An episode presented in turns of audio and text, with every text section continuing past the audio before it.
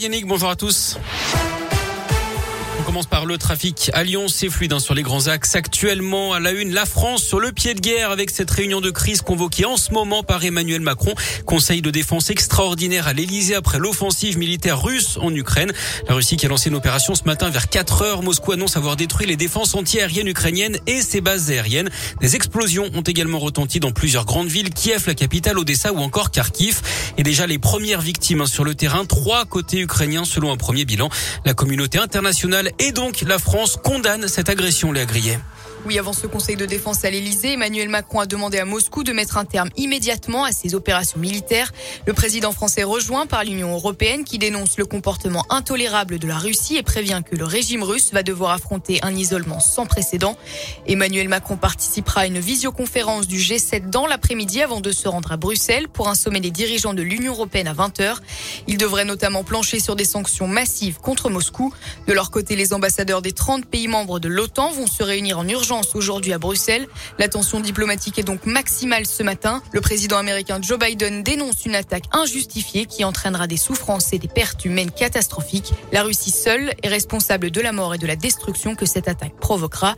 Fin de citation. Merci Léa. J'ajoute que cette offensive pourrait avoir de très lourdes répercussions économiques également. Le prix du baril de pétrole s'est envolé ce matin. Il dépasse les 100 dollars, ce qui n'était plus arrivé depuis 7 ans.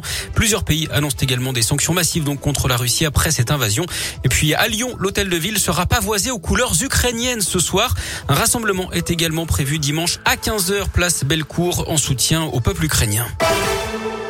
Des aides pour les sinistrés de la route de Genasse à Lyon. La mairie du 3e arrondissement va mettre en place une cagnotte de solidarité d'urgence, une cellule psychologique, un soutien administratif pour que les victimes puissent refaire leurs papiers et une aide d'urgence limitée à 300 euros par personne d'après le progrès.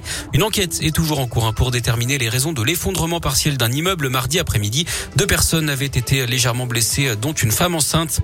Un homme d'une soixantaine d'années grièvement blessé dans l'incendie de son appartement dans l'Ain à Saint-Denis-les-Bourgs matin tout près de Bourg-en-Bresse. D'après les premiers éléments, le feu serait parti de la cuisine au rez-de-chaussée de l'immeuble. La victime a été prise en charge en urgence absolue. L'intervention des pompiers était toujours en cours ce matin, ce qui provoquait quelques difficultés de circulation sur l'avenue de Trévoux, sur la départementale 936 en direction de Bourg-en-Bresse.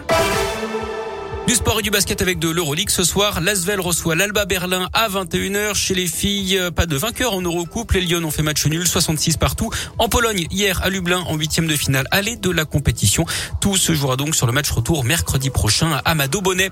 Du foot également avec Marseille qui joue ce soir son 16e de finale retour de la Ligue Europa Conférence. C'est la troisième Coupe d'Europe. Déplacement à Bakou en Azerbaïdjan pour défier Karabag à partir de 18h45. Et puis en basket, un match qualificatif pour le mondial France-Portugal à partir de 19h.